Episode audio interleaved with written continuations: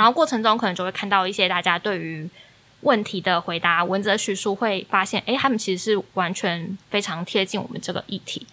我觉得有点像是在肯在肯定一次某种形式上，在肯定一次生无可恋，一直在透过作品去靠近彼此，就团员之间，以及靠近这一些可能有忧郁症结的人。亲爱的朋友，您好，欢迎莅临剧场狂粉的日常。本节目长约四十到六十分钟，可能会有中场休息，全程开放饮食，分享转贴。如有致赠花束的需求，请由前台人员为您转交，但依旧不知道在哪。节目即将开始，祝您有个愉快的收听时光。Hello，大家好，我是吉米布兰卡，我是凤君，我们是剧场狂粉的日常。呃，当我们要录这档节目的时候，我想了很久，就是我们要用怎样的心情去录这档节目？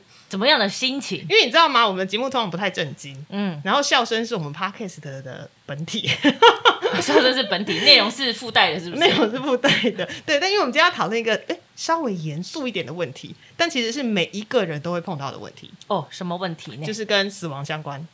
哦，对我来说，死亡就是没有呼吸、心跳、大脑停止运作，然后身体机能就是。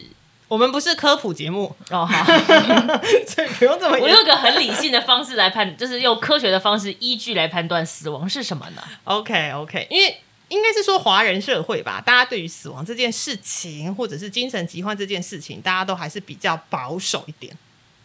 保守啊，对对对，就是比较不愿意提啦。但我觉得这件事情是要时时刻刻拿出来，你知道浮沉啊，然后去思考的一个议题，因为每个人都会碰到。我是觉得看个人呐，看个人，我自己就很坦荡荡啊。啊，对你其实就很坦荡荡，就是连就是包含你的告别式要怎么做，因为我们两个都是啊，告别式要怎么做，然后你接下来的事情要怎么去安排，嗨嗨嗨，都会提前说，还蛮常讨论的嘛。好，OK OK，好，我们今天很开心的邀请到一档舞蹈演出，就是团队名称叫做“即使我们生无可恋”。很常被就是团名很常被误认为是剧名的团，对 对对，是的，是的。那他们今天要来跟我们聊的演出叫做《快乐的死》。诶，对，死亡跟快乐放在一起，其实有一点违和，对不对？好，那我们今天先来把两个跟我们一起聊天的朋友们 Q Q 出来。首先是呃，生无可恋的制作人陈星，Hello，陈星，嗨嗨，大家好，我是陈星。好，另外一位呢是生无可恋的发起人，也是编舞家兼舞者，我们欢迎秀芬。嗨，大家好，好，是两个好温柔的女生哦，对，温柔的声音这样。对，但是他们讨论了一个非常严肃跟残酷的议题。好，因为生无可恋呢。是呃，你们是二零一七年在台北一岁节算是出道，然后我那个时候就印象很深刻。虽然说我没有看到他们在台北水窗口演出，然后生猛有力，毫不保留。那我们来聊一下这个团的来由，以及为什么是这个团名啊？你们为什么取了一个就是很像戏名还是舞作名的团名？让我想想，就是嗯，即使我们生无可恋，其实就是一群 我们都会自称就是。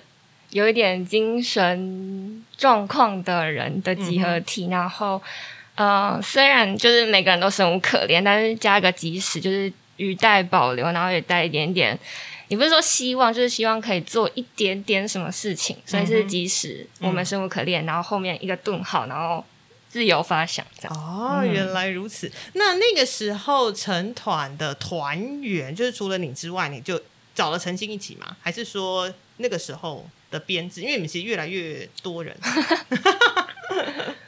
其其实当初陈先是执行制作，嗯，对。然后那时候我就问他说：“嗯，我想要做一档演出，你要不要当我的执行制作？”然后他也是第一次当执行制作。所以你们两位是很早以前就有认识了。我们在台大现现代舞社。哦，OK OK，哎，所以你们也真的不是传统呃舞蹈系科班出身的，对不对？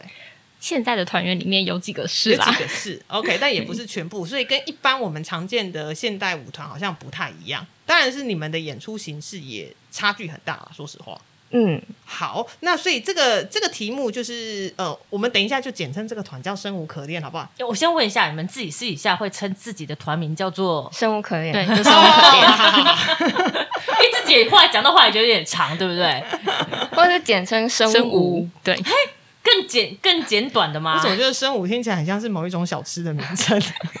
之之类的。对，因为我刚好这两天呢、在脸书上面看到一个四乘四还五乘四的公那个正方格，然后里面是各个地区的特色小吃，然后都两个字，什么补肉啦，什么东西的，嘿我就想好没礼貌。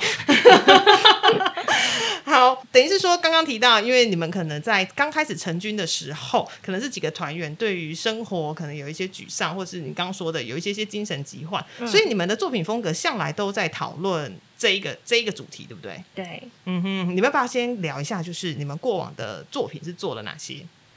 呃，二零一七年我呃我们一起晚安，然后它比较像是我的个人经验，然后从我个人经验出发，然后跟那些当时有跳的舞者一起探讨，就是我们呃忧郁症的房间，哦对，OK OK，然后再从那个出发，呃，第二再来是二零一八年的哦，太长了，没 没关系，白洞只是理论上存在而已。是。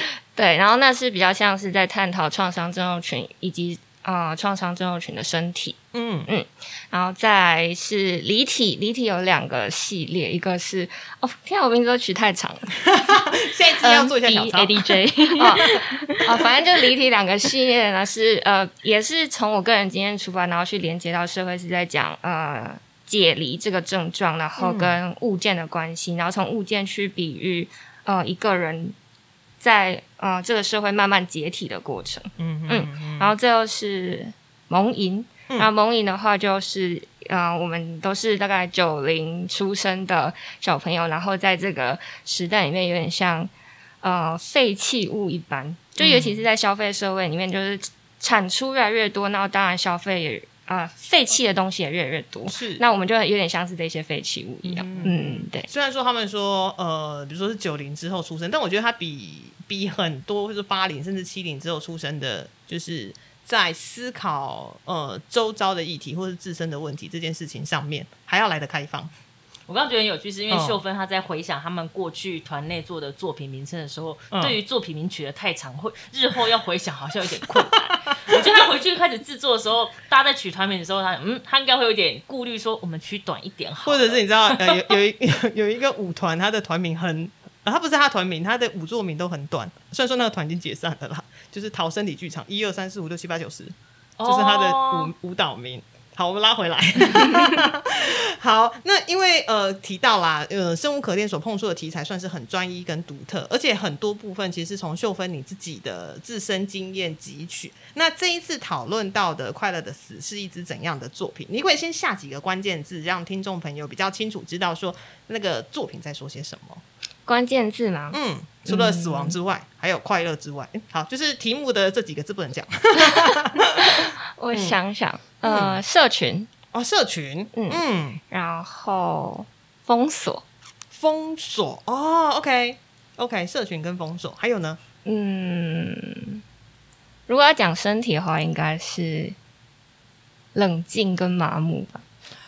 哎，这跟刚刚前两个词好像有一点点差异。好，那我们来聊聊，就是《快乐的死》是一支怎样的作品？好了，它的内容是什么？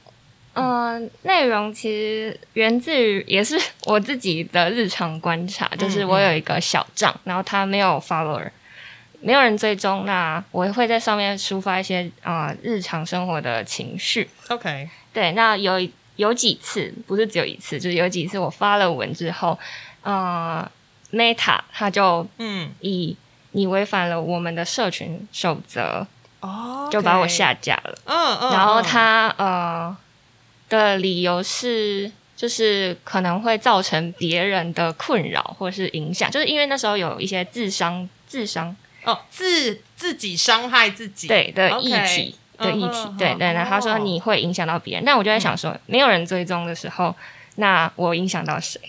这是一个大灾问。对对，如果我今天就只是一个私密账号，是我那个空间可能是我自己跟我自己对话的空间。对，那他为什么说我违反社群规定？他可能想说，因为审查员有看到，所以伤害了审查员吗你？认真的吗？我猜他现在比较像是用演算法的方式嗯在、呃看这些东西，然后你有一点点踩到边，他就会先帮你下架。哦，也是包含裸露啊、暴力啊，或者是自残的这些字眼其实都会被社群媒体做下架，就是对了演算法啦。讲个有趣的，就是嗯。我们最近有下广告，嗯，然后它的图是一张我们的在哎白洞那支舞的大合照，对，然后就讲了一下我们的团名的什么风格跟缘由，然后我们就也是被广告商 Meta 就是下下架架，它理由是我们人格特质有问题。哈，等一下，他直接否定呢、这样对吗？我觉得这个演算法好奇怪哦，因为有时候会发现明明，因为我我之前有看有几个就是科普知识的频道的网红，嗯，明明他自己是在要跟大家宣导，比如说要去污化，比如说精神疾病，去污名化，对对对对，嗯或者是他其实明明是用很正能量的方式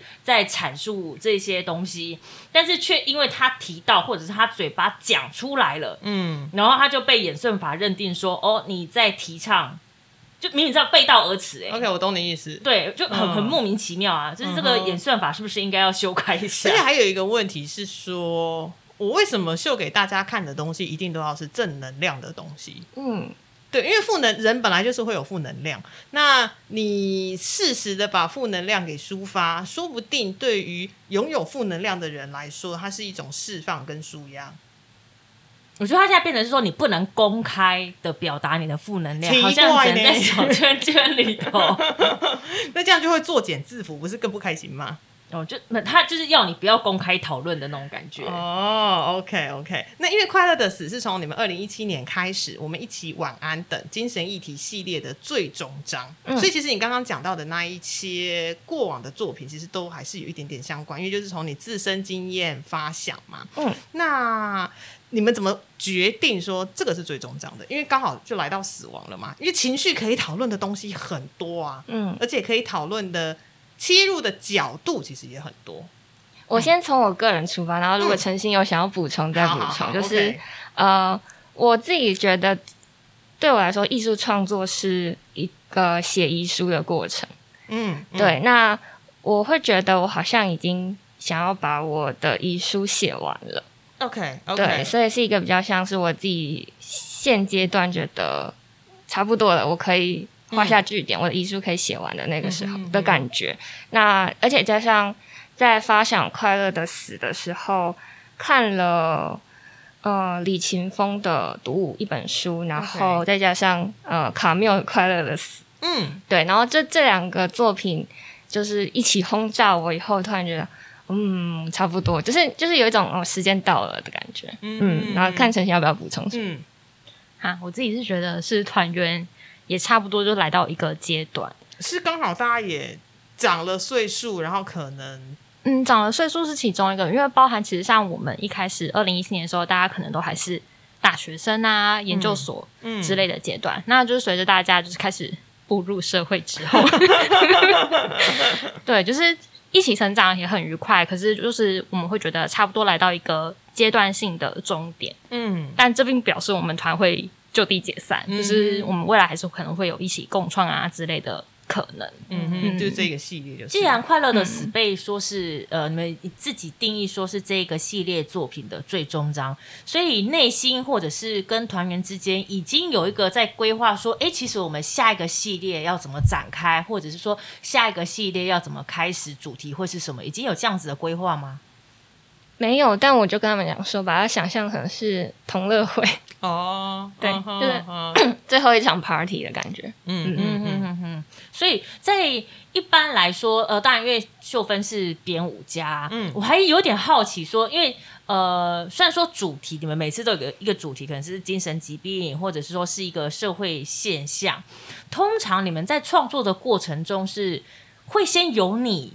做一个起头，然后分享这个主题的核心跟架构之外，团员在各自分享对于这个主题的想法跟理念，然后去共同呃也会会提出他们的意见，然后你再去根据他们的意见再去做编舞吗？嗯，先讲一个我们团一个传统，嗯就是我们要写排练笔记，然 OK 每个人吗？每个人都要写。嗯哦嗯嗯对，然后我们可能就一个阶段，呃，创作一个阶段之后，然后我们会邀请他们写排练笔记，然后我们会看大家的排练笔记，然后再针对这个作品做出一些呃发想跟调整。嗯哼对嗯然后会会交代他们回家功课，比如说，哎，你会回家写遗书。呃有之类的这这是真的我必须。说，呃，虽然说有点跳脱演出，但是写遗书这件事情很重要。哦有啊，那个因为我在追踪的那个吕秋远律师，嗯他都有说遗书要记得写好，对，而且你要时时刻刻，就像我刚刚说的，要更新要要更新。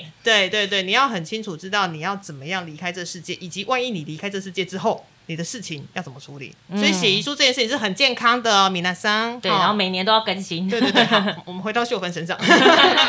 嗯，排练笔记不是说就是可能针对作品本身，像我们有我们也有写写遗书，就邀请大家写遗书，然后也有写一些就是自己跟呃日常生活中物件的互动啊，然后一些比如说你当你状态不好的时候，你的身体用描述的话，你怎么描述？嗯就这些。对，所以定了一个主题出来之后，你会比如说让我回家功课，除了写遗书之外，会有个清单要回去他们做，或者是说要他们回去写什么，像读书心得啊，嗯。然后或者是回答一些形问题有有有形式上每每一次每一次作品都会这样子做吗？每次作品都会。OK，嗯。哦，就都要写排练笔记，然后、嗯。然后回来你要嗯打勾没有啦，批改作业。我会就是每每就是看完以后，然后就是去对照我现在的作品，然后有些东西是有趣的，或者是呃我没有就是在排练的过程中忽略了他的情绪，然后这个情绪是我觉得应该要好好的对待的时候，那这个东西就会在我跟那个舞者的沟通上，啊产因为产生一个新的变化了，对。嗯嗯，有曾经交回来的可能是空白或者是一幅图嘛，就欸说不定我现在就是是空白啊。因为空白其实也是一种情情绪，有没有？对啊就是我就是空空的，或者是说就是没有任何的想法，或者是他回来可能是一幅图，嗯会有诗，哦会有诗。写诗吗？哎、我觉得你们团可能接下来可以有一个展，有没有？就是 把大家的那个排列笔记，然后 如果愿意，公开的话啦，嘿，然后就可以展示出来，就会很特别。是蛮特别的。有收过印象比较深刻的排练排练笔记，然后你还回去问他说：“你下些什么艺术我好像都可以理解他们在写什么，但 OK 印象最深刻应该就是写诗吧。对哦，OK OK，其实有非常多的创作者，他可能因为就是压力或者。因为我觉得从事创作的人，他一定是对这世界上比较 sensitive 高敏感度的人，所以说他们很常会将自己的一些想法跟情绪寄托在他的创作里面。不管是剧作家也好，然后你拍电影，甚至是编舞家也是相同的做法。？”嗯，陈星有看过他们的排练笔记吗？我会啊，我都会偷看哦。哦，还是还是你自己也要回去写？你会想说，哎、看一下题目，然后回去想一下说，嗯，如果是我的话，我会怎么回答？嗯嗯嗯，我自己觉得状态不一样，但写遗书这一 part 我有参与。，OK，哦，对。自己有参与，嗯但就是如果是真的就比较像是排练笔记形式，我就不一定会，因为对他们来说，我觉得真的身处在那其中参与排练过程，跟从旁观者的角度去看，其实状态会有点不太一样。嗯，所以用旁观者的角度看排练笔记，我现在越来越希望你们办个展好了，有点好，因为我真的会还蛮好奇，就是大家对于不同的题目，一直是这样子。可能一般社会觉得很严肃的议题，嗯，尤其是写诗的那一位，好想知道他写了什么诗哦。嗯，的确是，而且呃，我过往看生无可恋的作品，我常会看到，就是除了表演者他真的是付倾注全力在演出之外，因为我自己我自己会把我自己当成第三者在看这个作品，然后但就也会有观众，他真的非常的投入，然后他常常是看作品看到在旁边崩溃的，就表示他们的东西真的是有打到某一些人的内心。嗯哼哼哼，嗯哼，好，那我们想说再多来聊聊这个作品，因为刚刚有提到下了一个关键字是社群，然后还有一个是封锁，所以等于是说你们刚呃，我有看到有一个论点是说，像社群媒体啦、大数据所塑造出的整体社会氛围，如何影响精神疾病以及具有忧郁症状的大众，因为既然会被封锁，就表示好像已经拒绝了你在这个社群媒体上面的存在。所以这件事情其实对于有精神疾患或是忧郁症的朋友来说是非常，就是又是再一次的否定啦，再一次的 deny。那你们是怎样把这样子的情绪，就是融到你自己的舞作跟动作里头？而且你们这次还做了一个前测。募资前测，那那个募资前测，你们有没有发现一些什么东西可以跟大家分享的前侧部分可能请诚心分享，因为我没有勇气打开看。OK OK，那至于舞作这边，你们怎么把你观察到的东西融入到你的动作跟肢体里面？怎么融入？嗯，还是你就是会画画画舞谱之类的？嗯、好像是一，还是那是一个比较抽象的连接吗？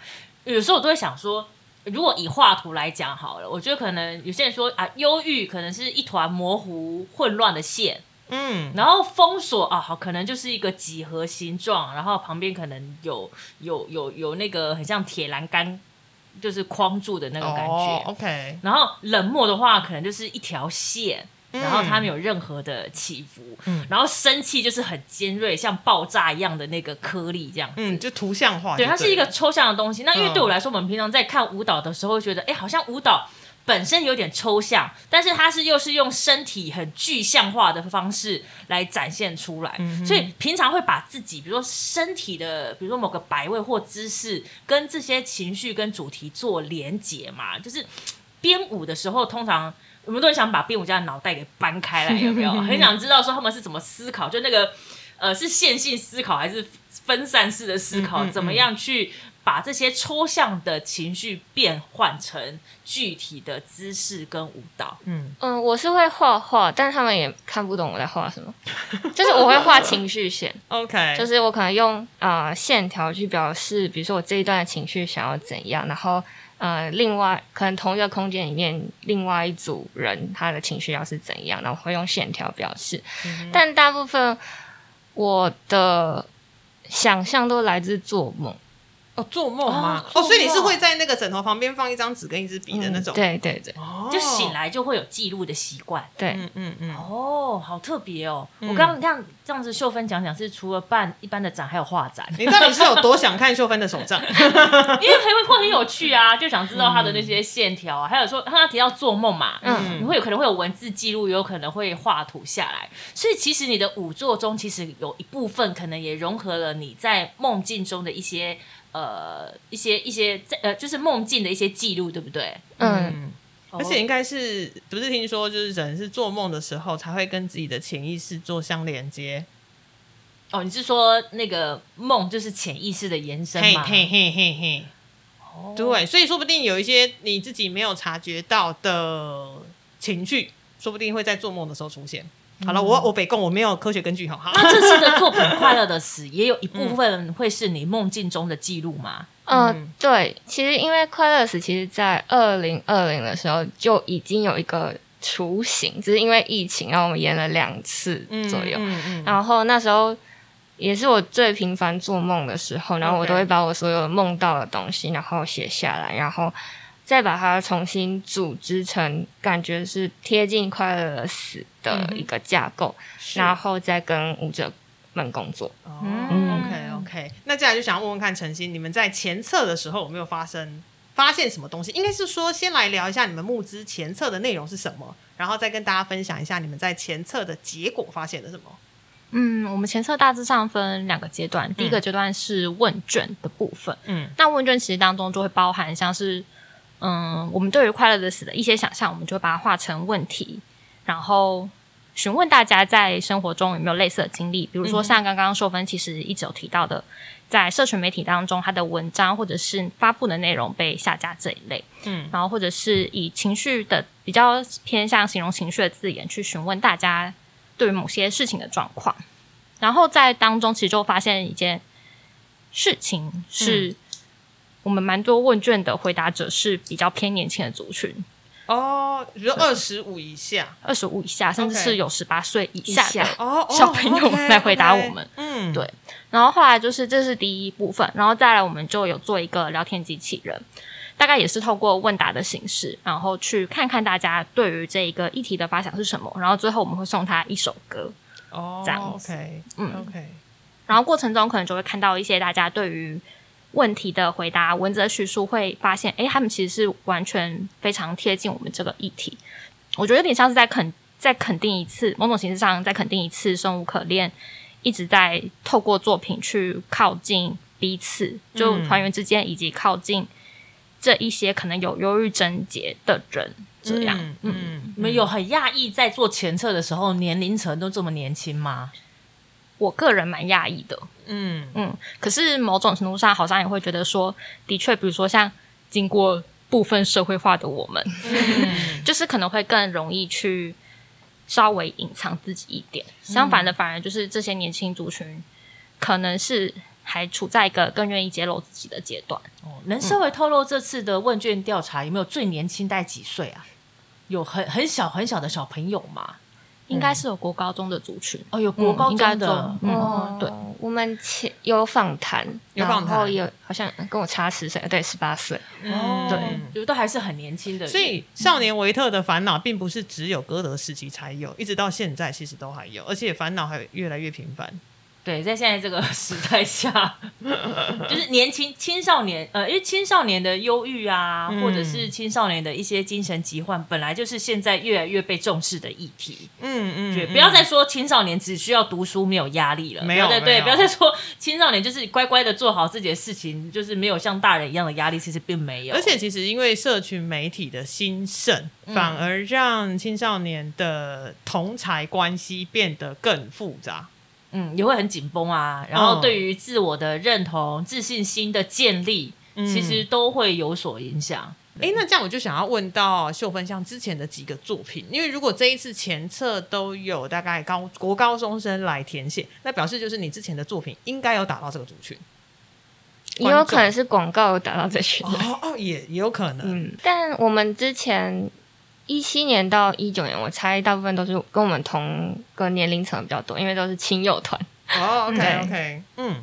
这一档演出《快乐的死》，除了依旧就是延续你们的身体风格，比如说就是生猛有力，非常的强劲，然后你用去肉身冲撞之外，既然要跟因为有社群嘛，要跟科技对话，那你们自己在场上会出现什么一些特殊的技术还是之类的吗？观众可以看到怎样的画面？就是除了舞作之外，还是说其实你们就真的是用身体去说故事？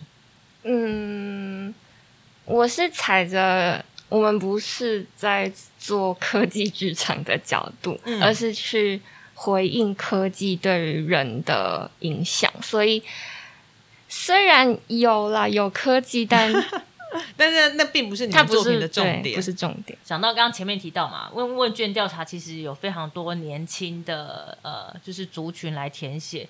有在现目前的演出过程，就是过去的作品，有发现说现场的观众真的也比较年轻吗？还是其实差不多还好？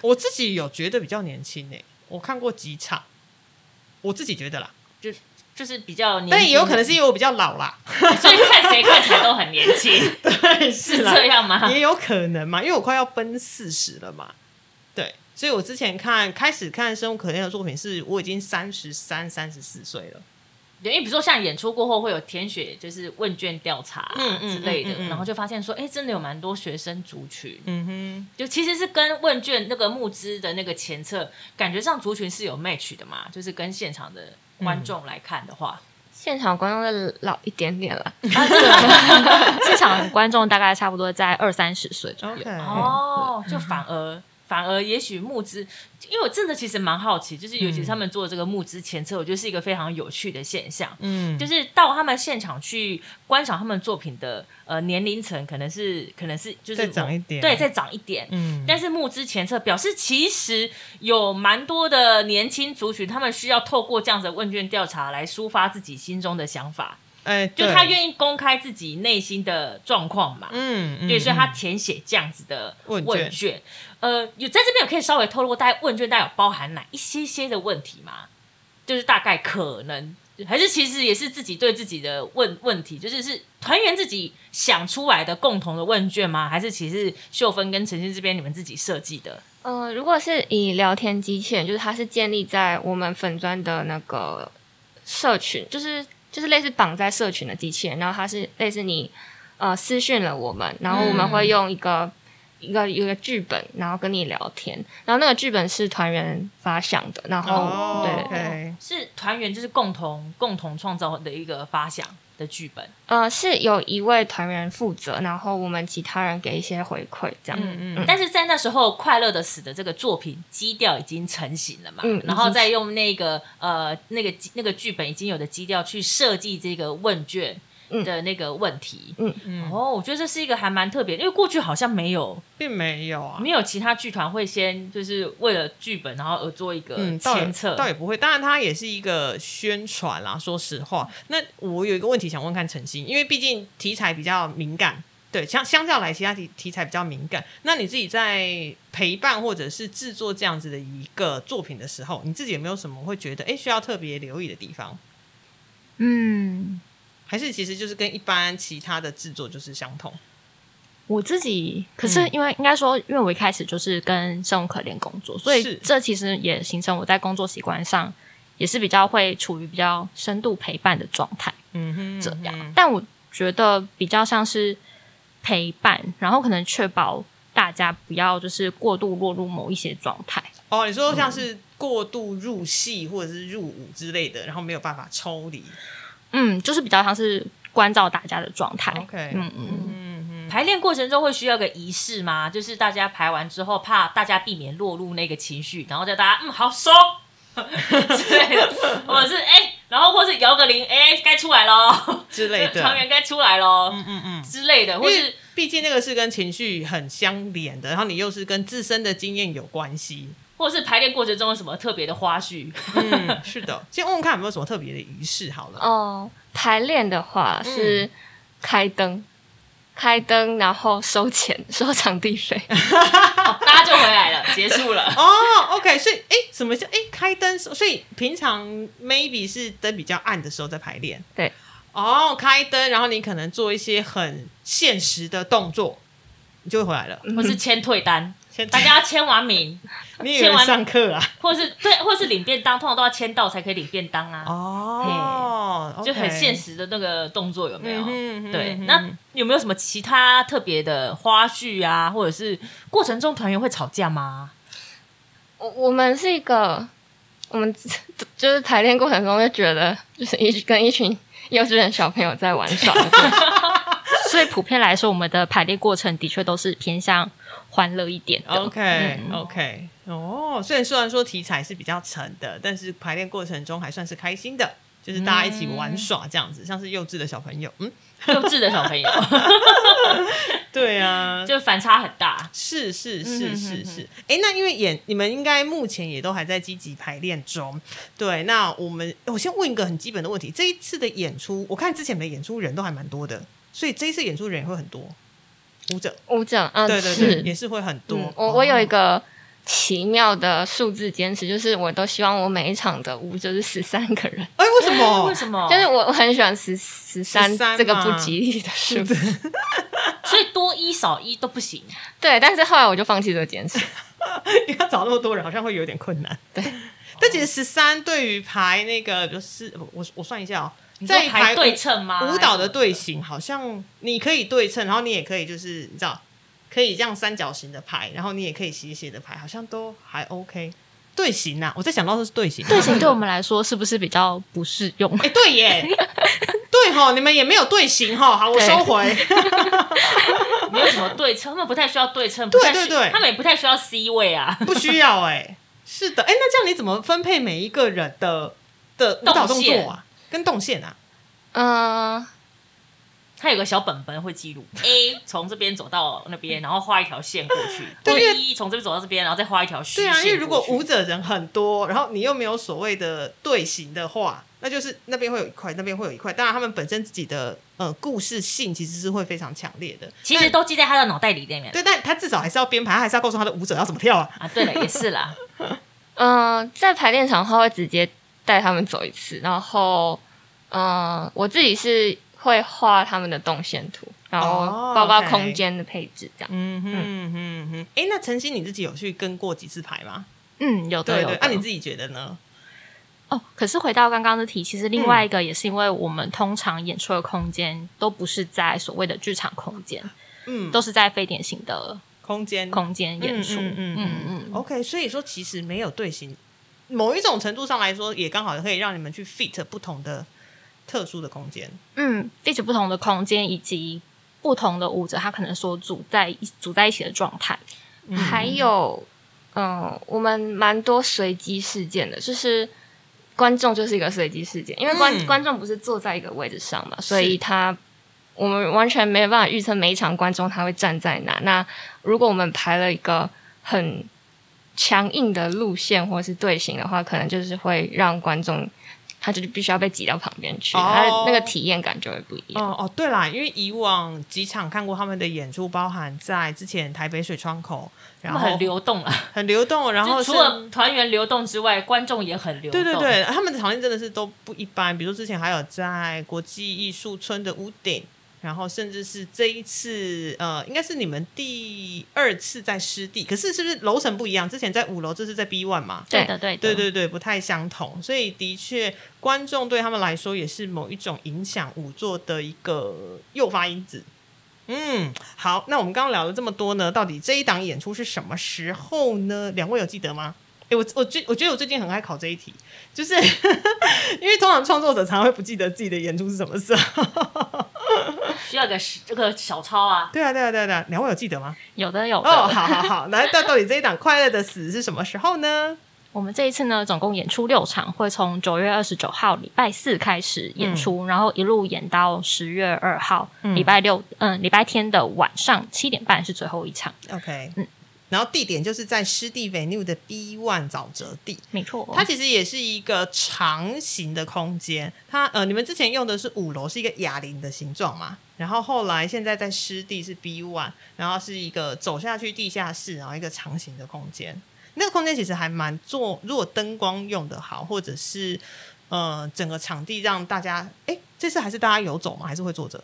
会是有走的哦。会是游走、哦，那一区还是要游走哇。那我觉得下面好像一群那种，你知道，在固定空间里面有非常多的原子啊，然后撞来撞去的那种感觉。嗯 原子、中子、电子、夸克之类的吗？之类的，就是舞者跟观众，因为舞者如果呃呃观众如果是游走的话，因为就只有那个方形空间而已，嗯，对，他也观众也没地方躲哎、嗯哼，对对对，是的，是的，所以说呃，演出会在九二九到十月二号在呃湿地北 New B One 的沼泽地。嗯，那在节目的最后，想说问问看两位还有没有什么特别要在跟观众聊聊的这档演出？或者说，其实观众可以带着怎么样的心情来看这出戏，或者是说他们看完之后可以有一些什么样的想法？嗯，你希望观众可以有哪一些的，也不能说是启发啦，或者是有些共鸣也可以。嗯哼嗯哼，就像我们两个刚刚在开头的时候一直在想说，我们到底要严肃的开，还是要轻松的开？嗯，但我觉得作品是快乐的死，我们可以快乐一点。对，可以快乐一点。嗯，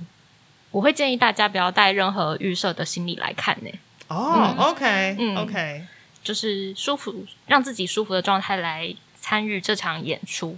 然后看完之后，我们其实也不会要求大家说你一定要有感受到什么啊，或者你一定要有获得什么启发之类的。嗯嗯对对对，OK，因为说实话，其实嗯，我们有时候去看舞也不一定会得到什么启发。哦，对我懂你意思。反正其实就是敞开心胸、放开心情去看就对了。那即便今天我们已经知道说他谈论的议题是什么，但其实我觉得呃很多面向。一件事情本来就有很多面向可以切入跟讨论，所以大家也不用这么严肃以待啦你。也可以单纯就说，我就是去看一个演出，是，对，看个肢体美美的，或者是说肢体碰撞的演出，对对你不用带着说，哎，他这次一定是表现什么，或者说他这次的主题是个精神议题，嗯你都不用去思考这些，反正是去去看一个表演就好了而。且我觉得非常重要的是，呃，关于精神疾患或者是忧郁或者是死亡这些事情，它本来就不应该藏起来。嗯对，它本来就是应该要你说，嗯，开诚布公，或者是你应该是说他呃，应该要有一个空间或者一个一个场地或是场域好了，让大家可以很呃舒服以及很愿意的去提到这些事情。当这些东西一直都被提到的时候，它就会有更好的解决方法。嗯对，不管是好的或不好的都可以。OK，好，那我们今天就是谢谢陈欣，也谢谢秀芬跟我们聊了这么多，那就是欢迎大家九月二十九号到十月二号在湿地北 New B One 的沼泽地去看生无可恋的《快乐的死》，你应该会得到一些非常不一样的想法。好，我们今天谢谢两位，好谢谢两位然后我们在嗯剧场见喽。嗯好拜拜大家拜拜。还喜欢今天的节目吗？喜欢的话，欢迎按赞、订阅、分享与转贴。也欢迎跟我们在社群媒体上互动聊天，期待听到大家的回馈与声音。小额赞助剧场狂粉，推坑更多人进剧场看好戏。当然你要给狂粉大笔的赞助也是 OK 的哟。哦耶！我是吉米布兰卡，我是凤君，我们是剧场狂粉的日常。